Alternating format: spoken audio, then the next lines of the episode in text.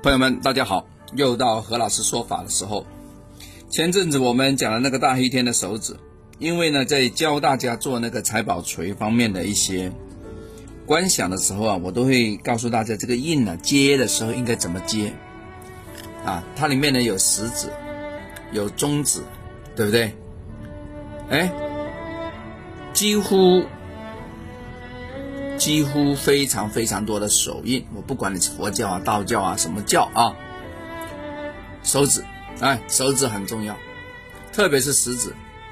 我们今天就不讲那个地地火风空啊，不管不管这个哈，我们翻译成容易听的，食指呢代表权威啊，所以呢，你你做那个大日那个运的时候，往往的那个那个要把它包覆在中间，附在中间。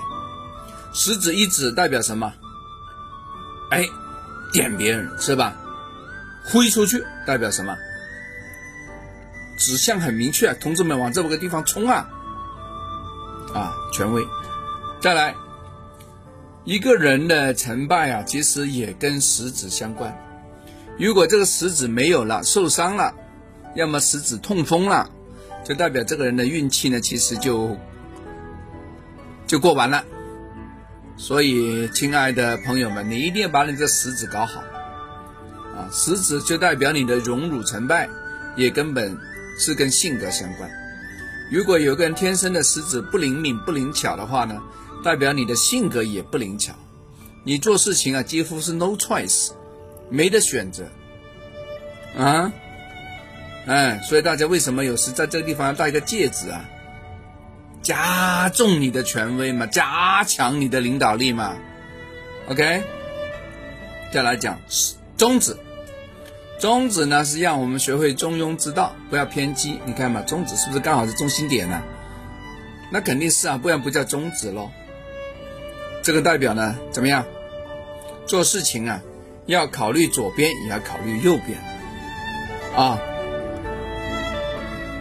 ，Right。一事无成的人呢，往往呢是以骂人为职业，啊，一骂人，对吧？骂人竖起这个中指了，对吧？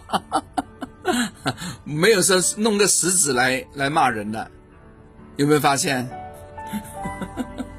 啊，OK，所以呢，我们做那个大黑天那个手印的时候啊，这手指全部是交环内扣了，扣在一起了，对不对？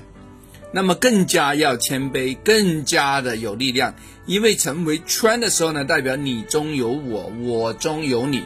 内府的时候呢，接在一起的时候呢，是团团在一起，非常团结，非常力量大的。啊，OK，所以手指在每一家每一派里面都有。